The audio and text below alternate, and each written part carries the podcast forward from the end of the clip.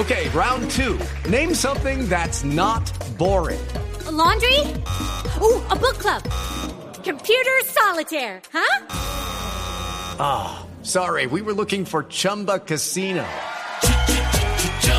That's right. ChumbaCasino.com has over 100 casino style games. Join today and play for free for your chance to redeem some serious prizes. ChumbaCasino.com. No purchase necessary. Full prohibited by law. 18 plus terms and conditions apply. See website for details. Noticias contra reloj en Blue Radio. 3 de la tarde, 32 minutos. Las noticias, las más importantes hasta ahora en Blue Radio. Comienza el proceso de recuperación del vicepresidente Vargas Lleras tras una cirugía para tratar un tumor cerebral benigno. Vamos hasta ahora a la Fundación Santa Fe, que es lo último, David Gallego.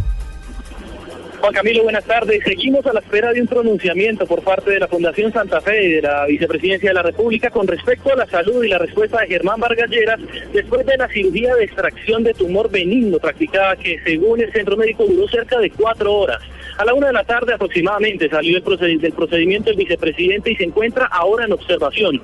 Blue Radio acaba de conocer que el vicepresidente se encuentra estable y bien que la cirugía no tuvo ningún inconveniente que podría tener cerca de cuatro a seis semanas de reposo. Se conoció que la Fundación Santa Fe podría dentro de poco dar el primer parte médico con la debida autorización de la familia de Vargas Lleras y el médico neurocirujano encargado Enrique Jiménez. David Gallego Trujillo, Blue Radio.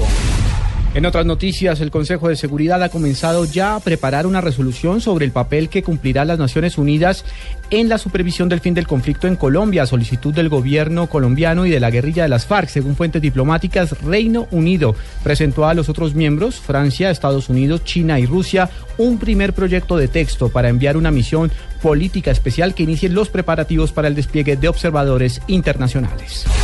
La policía antinarcóticos acaba de reportar una incautación de una tonelada de cocaína en el puerto de Cartagena. Posiblemente el destino de este alcaloide era México y Centroamérica. En los próximos minutos se dará una rueda de prensa sobre el tema.